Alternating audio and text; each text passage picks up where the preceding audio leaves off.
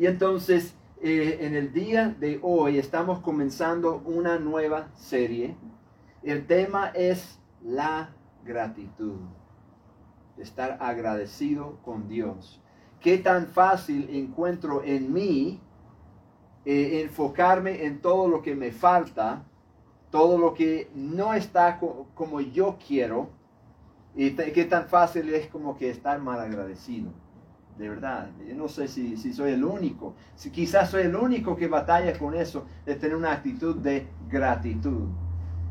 Alguien aquí puede tal, vez identificarse con eso, de que, que, dicen que los psicólogos, si, si pintas una pared de, blanco y vienes y, y manchas esa pared en un puntito, han, escuchado, eh, han, estudiado el cerebro humano. ¿El cerebro humano va a dónde? No, no se enfoque en el 90.9% de la pared que, que, está bien, está limpio, que está bonito, pero sino que se enfoque en ese puntito eh, eh, que está dañado, ¿verdad? Entonces uno se enfoca muchas veces en lo negativo. Pero vemos, vamos a ver hoy el apóstol Pablo en su carta que él escribe a la iglesia en Corinto. Y entonces vemos una iglesia, si uno lee el libro, uno ve mucha, eh, mucha información sobre esa iglesia, muchos problemas que tenía esa iglesia, mucho comportamiento negativo eh, eh, de esa iglesia, muchas cosas que necesitaba corregir. Pero cuando comienza el apóstol su carta, y él, dice, él, comienza diciendo, Pablo llamado por la voluntad de Dios a ser apóstol de Cristo Jesús. Comúnmente el apóstol Pablo iniciaba así sus cartas o de, de alguna forma similar. Porque Pablo era lo que era gracias a Dios. Gracias viene de gratitud. Y entonces está reconociendo desde el principio, yo soy lo que soy por la voluntad de Dios, no es voluntad mía. Nosotros vivimos en un mundo, en una cultura muy eh, egocéntrico, muy de que yo elijo lo que a mí me, da la gana. Yo me acuerdo de ver las noticias de Estados Unidos cuando estaba en la, pandemia y la persona, nadie me puede decir a mí lo que yo tengo que poner en mi boca. Yo estaba en un país en que, bueno, el gobierno dice, si usted sale de su casa sin, sin esa tapabocas, usted va preso. Y así hicieron. Dice, no, que usted no puede ser, nadie me va a decir quién me va a mandar, dónde puedo andar y qué, a qué hora puedo. Bueno, en, mi barriada, en, donde, en mi barrio donde, donde vivo, a, una, a unas calles de donde vivo, un joven salió de su casa para, estar, para mover el carro de la, de, de la, de la acera eh, eh, al estacionamiento de la casa y lo arrestaron porque ya estaba oscuro. Se lo llevaron preso. Y los vecinos salieron, no, él vive ahí. Y él, no, él, él pisó fuera de su casa cuando estaba oscuro, preso. Se lo llevaron, salió en las noticias nacionales. Entonces, nadie me manda a mí. Eso es nuestra, nuestra lema. Pero el apóstol Pablo y la forma bíblica de pensar, no estoy hablando de cuál es su, forma de pensar. Uno se siente, yo me, siento igual cuando me, me quieren, ellos me quieren controlar o me quieren limitar de una forma que no es apropiada. Pero la actitud bíblica es una actitud, bueno, esto sí, tal, tal cosa no es lo que yo quiero, pero a veces tenemos que decir que se haga tu voluntad, Señor, y no la mía. Somos gente que sumisa, pero sumisa primero a Dios. Si Dios pone una autoridad sobre mí, yo me someto a la autoridad. Entonces, eso es la, actitud que, que, que, la Biblia nos manda tener. Quizás no está de acuerdo, pero aunque no esté de acuerdo, Dios por algo, ha dejado las autoridades en algo. No estamos en, la pandemia ya, pero debemos tener una actitud de que por la voluntad de Dios, no por la voluntad de nosotros. No, no era, eh, eh, Pablo hubiese querido, y de muchas cosas que él dijo, a lo mejor él hubiese querido ser el apóstol para los judíos, porque él era judío, él era, rabino, era, e, era más experto en, en, el, en la, e, el, paradigma eh, judío que gentil, aunque él sabía bastante del paradigma gentil, pero Dios lo mandó a ser el apóstol para los gentiles, los que no eran de su pueblo. Y entonces él está con su hermano Sóstenes. Eh, eh, entonces fíjense que el apóstol Pablo no andaba aislado, él andaba siempre conectado con otros, él siempre andaba con algún ayudante, aunque él era eh, el, principal eh, de su ministerio, él tenía siempre alguien o muchas veces un grupo de personas con quien él trabajaba y se apoyaban entre ellos. A la iglesia de Dios que está en Corinto, a los que han sido santificados en Cristo Jesús y llamados a ser su santo pueblo, junto con todos que todos los que en todas partes invocan el nombre del Señor Jesucristo, Señor de ellos y de nosotros. Fíjense en el, eh, la conexión entre el pueblo de Dios en Corinto y todos los que invocan el nombre de Jesús, los que siguen este camino que se llama el camino de Jesús. A veces uno dice, bueno, la iglesia es chica, el grupo es chico, y entonces miramos en lo natural. Nosotros somos parte de una familia de fe mundial. Gracias a Dios tenemos eh, ahora los medios electrónicos que podemos comunicarnos más y más y más cada día con todo el mundo. Eso tiene su ventaja y desventaja, pero qué bendición poder comunicarme con hermanos en África, en la India, eh, eh, en la China, bueno, la China es un poco más difícil que el gobierno, pero en, Europa hay un hermano con quien converso a veces que, que, yo conocí en otra iglesia, así es misionero en, en, Francia, y hablamos y nos animamos y oramos juntos. Podemos animar a otro hermano que está en, en el área de Dallas, y yo hablo con él y él me anima y me da consejos. Y entonces esa conexión mundial, ese es mi hermano, somos de la misma familia de fe. Y entonces que no nos fijemos en lo natural, en el tamaño natural de nuestra iglesia, que no, no nos eh, aferremos a eso como nuestra fuente de ánimo. Vamos a, cobrar nuestro ánimo del Señor Jesús y, de la alegría de que somos parte de una, una, eh, una iglesia que existe en todo el mundo los que pertenecen a Cristo en todo el mundo. Y nuestro Dios y Señor Jesucristo, Él les desea a ellos que les dé gracia y paz. Gracia y paz. La gracia es el favor de Dios que tú no has ganado. Es el favor de Dios que Jesús ganó en aquella cruz. Y cuando la tienes, produce en uno, sabiendo que el, el creador de todo, el Todopoderoso, el Omnipotente, Omnisciente y Omnipresente, me favorece. Está a mi favor, está de mi favor. Él me apoya. Y entonces eso debe darnos una paz, que Él nos conceda en este momento lo mismo que Él está pidiendo a Dios para ellos, para nosotros en el día de hoy. Y miren el versículo 4. Siempre doy gracias a Dios por ustedes entonces, ¿qué tanto, qué tan bonito es eso de que un apóstol, una persona con una comisión especial de parte del mismo Señor Jesús, está dando gracias a Dios por ti? Y esto no es una iglesia perfecta. No tiene un buen rendimiento espiritual. Si tuviéramos una encuesta. Eh, hoy en día yo, yo, yo he hecho mucho, muchos cursos, muchos, mucho entrenamiento para ser misionero, para, para eh, eh, iniciar iglesias y, te hace, hace mucho estudio psicológico, te hace mucho estudio de esto que lo otro. Todos me dijeron que soy loco, no mentira. Eh, pero me, me, han hecho mucho estudio y he tenido que pasar por muchas pruebas de estas que, que, que y entonces tratan de analizar en términos psicológicos,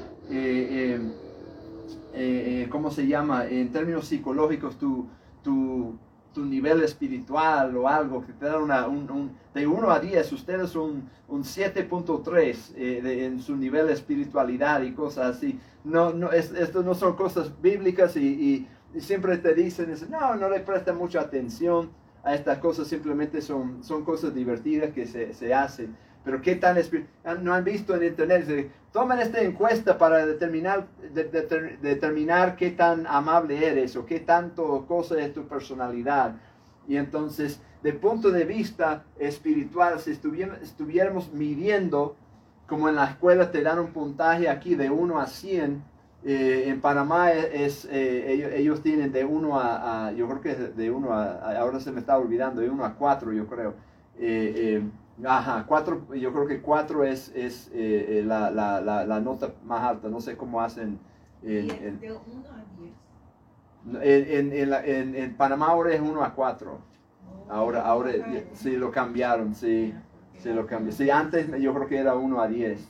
Y entonces, ah, para, para, los que están escuchando, ahorita mismo, hermana, hay, hay personas en, en, Panamá escuchando. Quiero decir feliz eh, felices fiestas patrias, porque en el mes de noviembre en Panamá son las fiestas patrias. ¿Cuándo son fiestas patrias en México?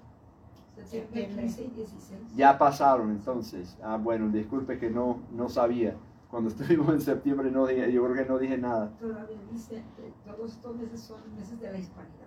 Ah, bueno, ya meses de hispanidad, qué bien, qué bien. He adoptado la, algo de la hispanidad. Al, al, yo creo que he andado suficiente en América Latina que puedo decir que, que soy una persona bicultural, aunque mi apellido es Taylor, muy, muy, muy anglosajón pero, pero eh, llevo, llevo eh, en mí, en mí eh, Miranda, Leticia es, su apellido de soltera Miranda, de, de, molestándome los hermanos en Panamá me decían Chris de Miranda. molestando, molestando. Mis hermanos queridos allá en, en, Panamá. Y entonces el, el, nivel de espiritualidad, vamos a decir, si, si, si, le iban a dar una nota, una calificación a, a, Corinto, en vez de, si fuera 1 a, a 100 o 1 a 10 o 1 a 4, ellos estarían tirando como que vamos a decir 20, eh, un 20 de 100 o, o un, un, 2 de, de, de, 10 o un 1 quizás de 4. Porque eh, cuando leemos la, la, la epístola a los Corintios, eh, vemos un, montón, una gran cantidad de errores, de pecados, de cosas de que tienen que enfrentar. Falta de sabiduría, egocentrismo, divisiones, eh, contiendas, muchos muchos problemas, muchos problemas. Y aún así, aún así, a pesar de su rendimiento espiritual bajo, su comportamiento, su mal comportamiento, Él le da gracias a Dios. A pesar de eso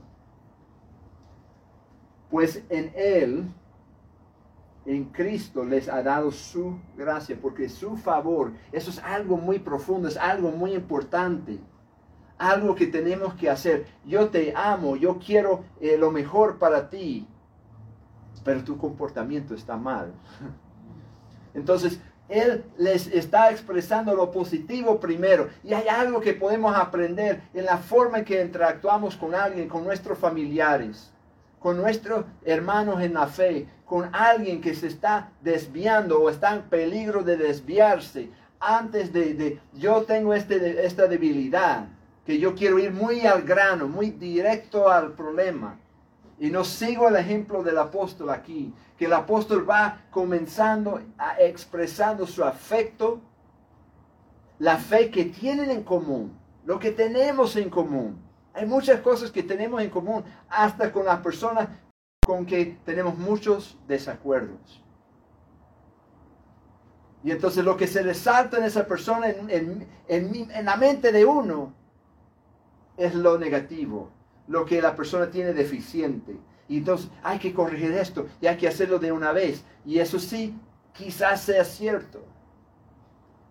Pero como decimos nosotros, hay un dicho que yo siento que el apóstol Pablo no conocía este dicho, pero parece que está eh, eh, aplicando este dicho, que se, atrapa más moscas con la miel, no, que con una gota de miel que, una, de, que, un, que un, cubo de, hiel, de vinagre o de vinagre, de vinagre. El, el vinagre no atrapa moscas. Entonces yo vengo ahí si, estamos usando esa, esa, frase, yo, yo, yo llego echándole vinagre en la cara de la persona, en muchos casos. Está mal de mi parte. Estoy aquí reconociéndolo y, pidiendo que oren por mí por eso. No sé si alguien aquí también batalla con esto, de comenzar del punto de, conflicto, de comenzar con el, apóstol no comienza ahí.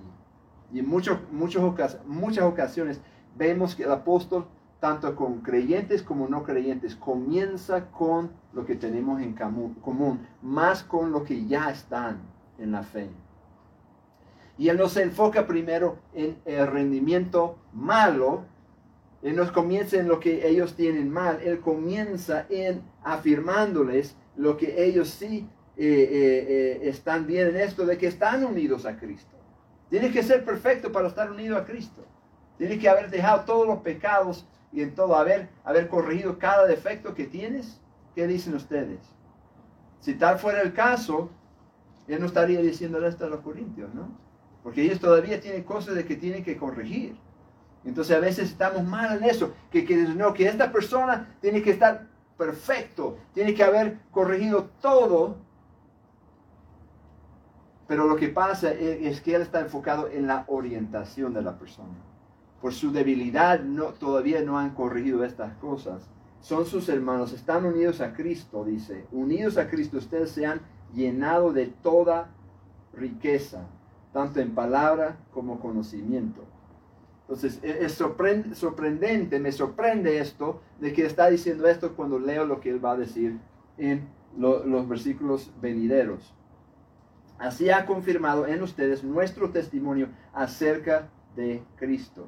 Y entonces hay una confirmación ya del testimonio de Pablo. Porque lo que pasa, eh, mire, cuando uno lee todos los problemas que tiene Corinto, a veces se nos olvida por qué Corinto tenía tantos problemas.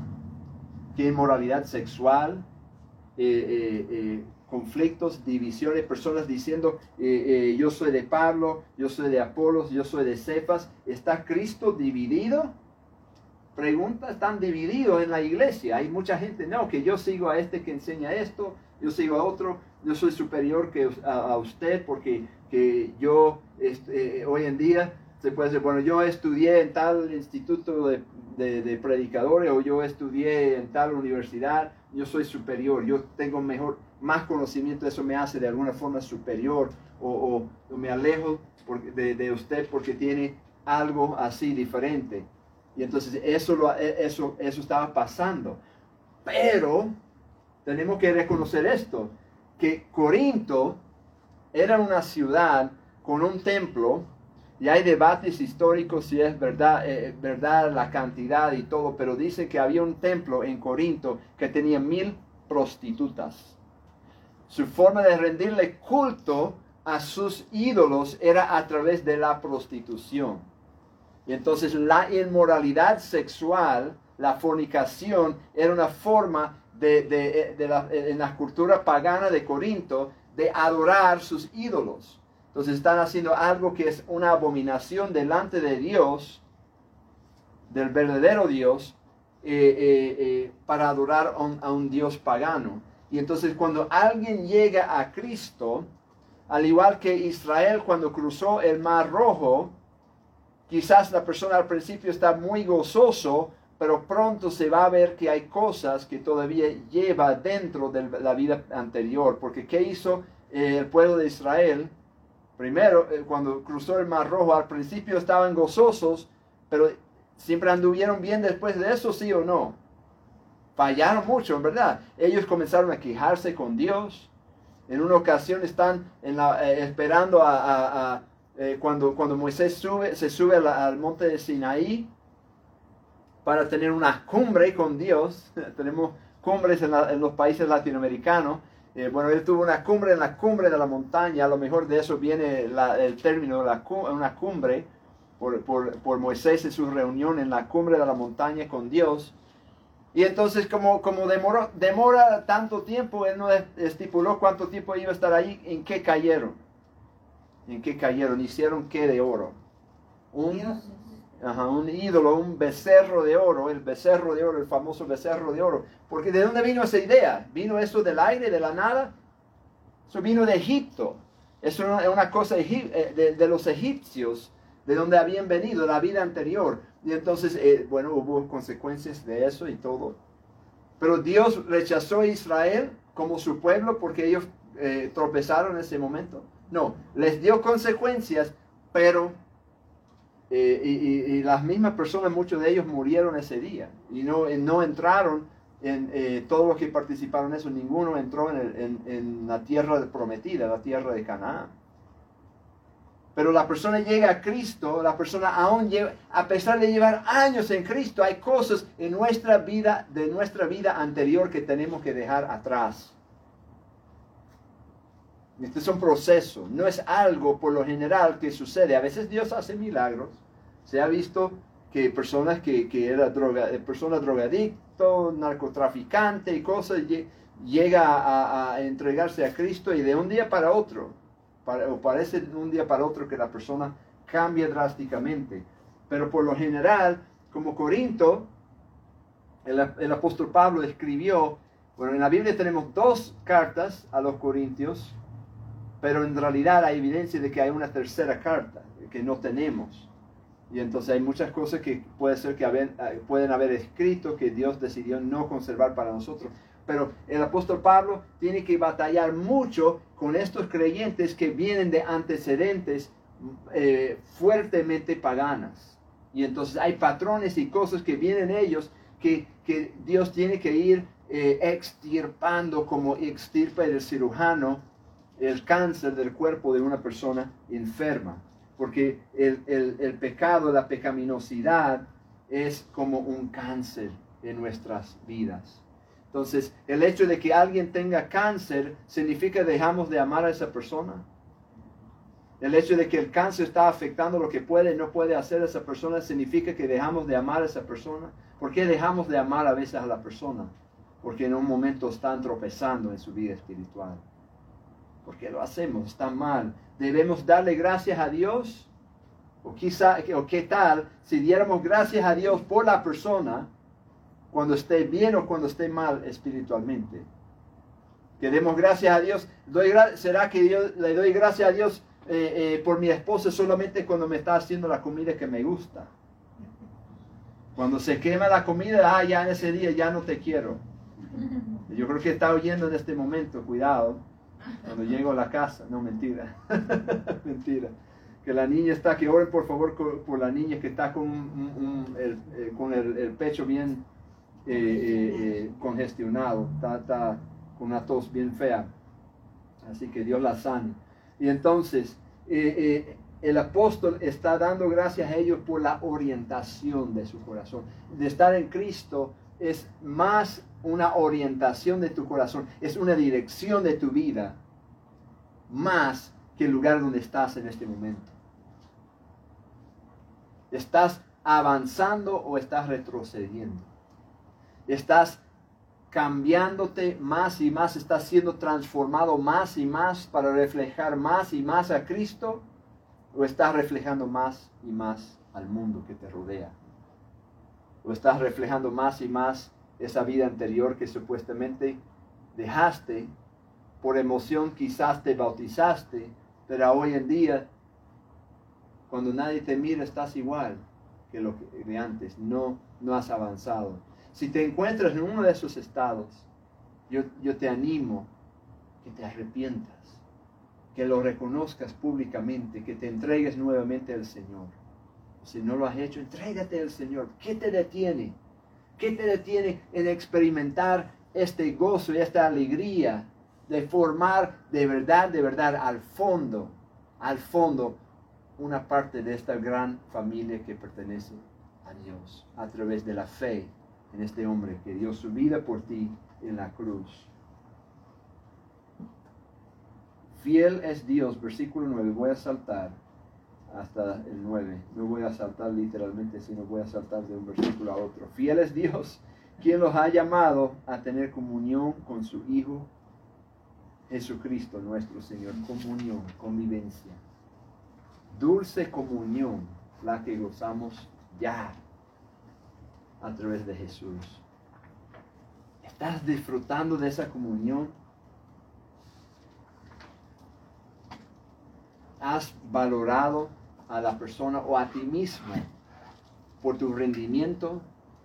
Cuando tú valoras por rendimiento, el apóstol Pablo habla de, no compararse el uno con el otro. Porque cuando hablamos de rendimiento, uno se compara con otra persona. Bueno, yo, por lo menos, yo estoy mejor que este o aquella. Hemos hecho eso. Quizás no en voz alta, pero Puede ser que hemos pensado así. Yo, he escuchado a muchas personas así. uno se compara. Es difícil no compararse con las demás personas. Nosotros que predicamos, bueno, este predica, predica mejor que yo. Entonces como que en secreto, en secreto le guardo una envidia ahí. Quisiera predicar como ese, ese hermano tiene un conocimiento de griego, yo no sé nada de griego. Y entonces como que le guardo. Y en vez de hacer eso, ¿qué tal si le diera gracias a Dios por eso? Casi siempre hay, hay algo que, que valoramos mucho, o, o, yo considero que yo hago esto bien o aquello bien, y, y, y, y veo a otro que, que me critica por no hacerlo mejor, o, o, hablan, dicen algo, o alguien lo hace mejor que yo, eso nos afecta a veces, ¿verdad? Nos afecta. Pero en Cristo podemos ser libres de eso, de envidia, de contiendas, de conflictos. Podemos eh, vivir nosotros. La otra persona puede tener conflicto. Yo no puedo controlar lo que hace la persona, pero yo no llevo conflicto. Me acuerdo que una, una persona estaba molesta conmigo por una, una tontería, unas palabras que simplemente le dije algo de forma un poco tajante a la persona. Le pedí perdón que, que dije que sí, fue tajante. Lo que dije fue cierto pero fue muy tajante. No, llevé el, no seguí el patrón del apóstol Pablo de, de, primero darle gracias a Dios por esa persona antes de, corregir su conducta, antes de, intentar corregir. La persona estaba muy molesto conmigo y, y, llegué a, contemplar el conflicto con la persona y sabe que el conflicto puede ser muy bueno mira, está loco este, este, está loco, ¿de qué está hablando? Dice, no, pero el conflicto es algo que, que se está enfrentando conmigo, usted me está mostrando algo que, que estoy mal.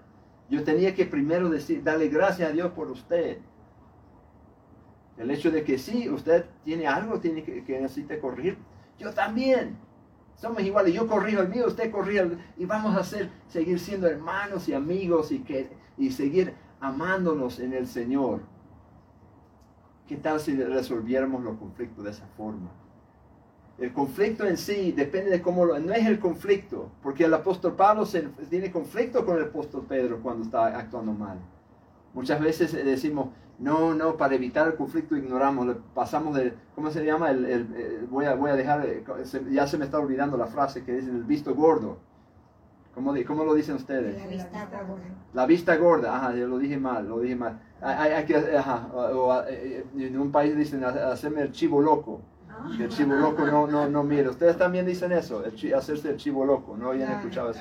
O sea, el chivo loco no se da, cuenta de lo que está pasando, a, lo mejor viene, no sé de cuál es el origen. Pero, pero de ignorar, para no tener conflicto, porque no debemos ser conflictivos, pero hay conflicto sano. Hay conflicto, hay conflicto que es amoroso. Pero cuando tienes que, hay, hay, que enfrentar estas cosas. Pero antes de enfrentar ese conflicto con tu hijo, con tu pareja, con tu hermano, con quien sea, ve y dale gracias. Sabe que yo doy gracias a Dios por usted, por esto y esto y lo otro. Dale las razones por la, por la cual estás agradecido con, con Dios por esa persona. Ahora que te digo esto, te voy a decir algo. Al igual que yo, al igual que yo. Y, muchas veces la persona, la otra persona puede ver nuestros defectos mucho más que nosotros mismos. Y a veces le da pena decirle a la persona, yo me acuerdo que yo estaba, si, si la gente no, eh, eh, no, hubiese, no me hubiese corregido, no hubiese aprendido de español. Porque yo le doy gracias a, a muchos compañeros, hermanos y amigos que me han enseñado el español a través de los años. Yo ando inventando, andaba inventando palabras, quizás todavía lo hago y por, por respeto, por ser eh, amigables, no querían que yo me sintiera mal. Y entonces yo me acuerdo que a veces personas se me acercaban y dicen, hermano, disculpe, pero usted está diciendo esto, pero lo que quiere decir es aquello. Y entonces el ego dice, ah, como que yo pensaba que estaba hablando bien y en realidad estaba hablando mal. Y se siente, no, era, me ayudan, me ayudan cuando me corrigen. ¿Y qué tal si, si, cultivamos también la actitud? Gracias a Dios cuando vienen a corregirnos, que lo hagan con o, sin esa dulzura de, de, afirmarnos. Gracias por corregirme, gracias por decirme que no, lo que tienes está mal. Porque esa persona lo está haciendo, te está amando cuando te corrigen. Y uno de los atributos principales que se observó un, un predicador que estaba escuchando un sermón de, su de un predicador que estaba haciendo la observación de que el, el arrepentimiento, mira, mira Pedro, él, seguía a Jesús y era apóstol, ya había predicado tanto y el apóstol, el apóstol Pablo tuvo que, que, corregir a Pedro, a pesar de tan, tanto tiempo. Dice, mire, el arrepentimiento, el arrepentimiento es un atributo del cristiano, del que sigue a Cristo la, disposición constantemente de estar arrepintiéndose. Porque nunca terminamos, nunca terminamos, siempre estamos encontrando nuevas áreas, nuevas áreas en que tenemos que arrepentirnos. ¿Cuál es tu área? Yo tengo las mías. Y a veces las confieso, a veces las mantengo entre, entre cierta, ciertos hermanos y de confianza. No hay que publicarlo en el periódico publicarlo en el internet, pero tenemos que estar llevando estas cosas a Dios. Y quizás alguien, y sería muy recomendable porque la Biblia habla de confesar nuestros pecados el uno al otro. Alguien de confianza. No a una persona que le dicen que, no le digas a, fulana porque eh, eh, eh, o mejor en vez de decirle a fulana lo publique en el periódico. Porque, no, en vez de, en vez de publicarlo en el periódico que le diga a fulana porque no todo el mundo lee el periódico. Yo creo que así es el dicho. Y entonces, fulano se lo va, fulano o fulano le cuenta a todo el mundo. No una persona así, que si esa es su debilidad, que, que, que, eso hay que corregirlo. Pero tenemos que estar con este, este atributo y estar agradecido cuando alguien venga y decir, mira, estás haciendo esto, se debe corregirlo. Gracias por decírmelo, porque yo no me daba cuenta o quizás ya yo sé, ayúdame, vamos a orar, ora conmigo por, por esta cosa. Y mire, le voy a decir algo, eso es poderoso. Muchas cosas en mi vida con que yo, yo batallaba cuando estaba más joven, se me fueron, se me fueron, ya no son parte de mi vida, porque hermanos oraban conmigo sobre esas cosas. mucha gente va ahora a psicólogos y consejeros y, no voy a decir que eso es necesariamente malo, pero la oración debe ser nuestra, de llevar estas cosas a Dios que tenemos primer, debe ser nuestra primer, nuestro primer eh, eh, eh, paso y nuestro paso más común, es lo que hacemos habitualmente. Una, una, una, señora que había pasado muchas cosas difíciles en su vida, mucha gente le pedía a ella consejería. Una hermana que ella era maestra, muchas jóvenes se acercaban a ella y dice, muchas de estas personas no necesitan consejería. Muchas de estas cosas que, me traen, con que vienen, dicen, necesitan llevárselo al Señor en la oración. Que Dios me lo bendiga.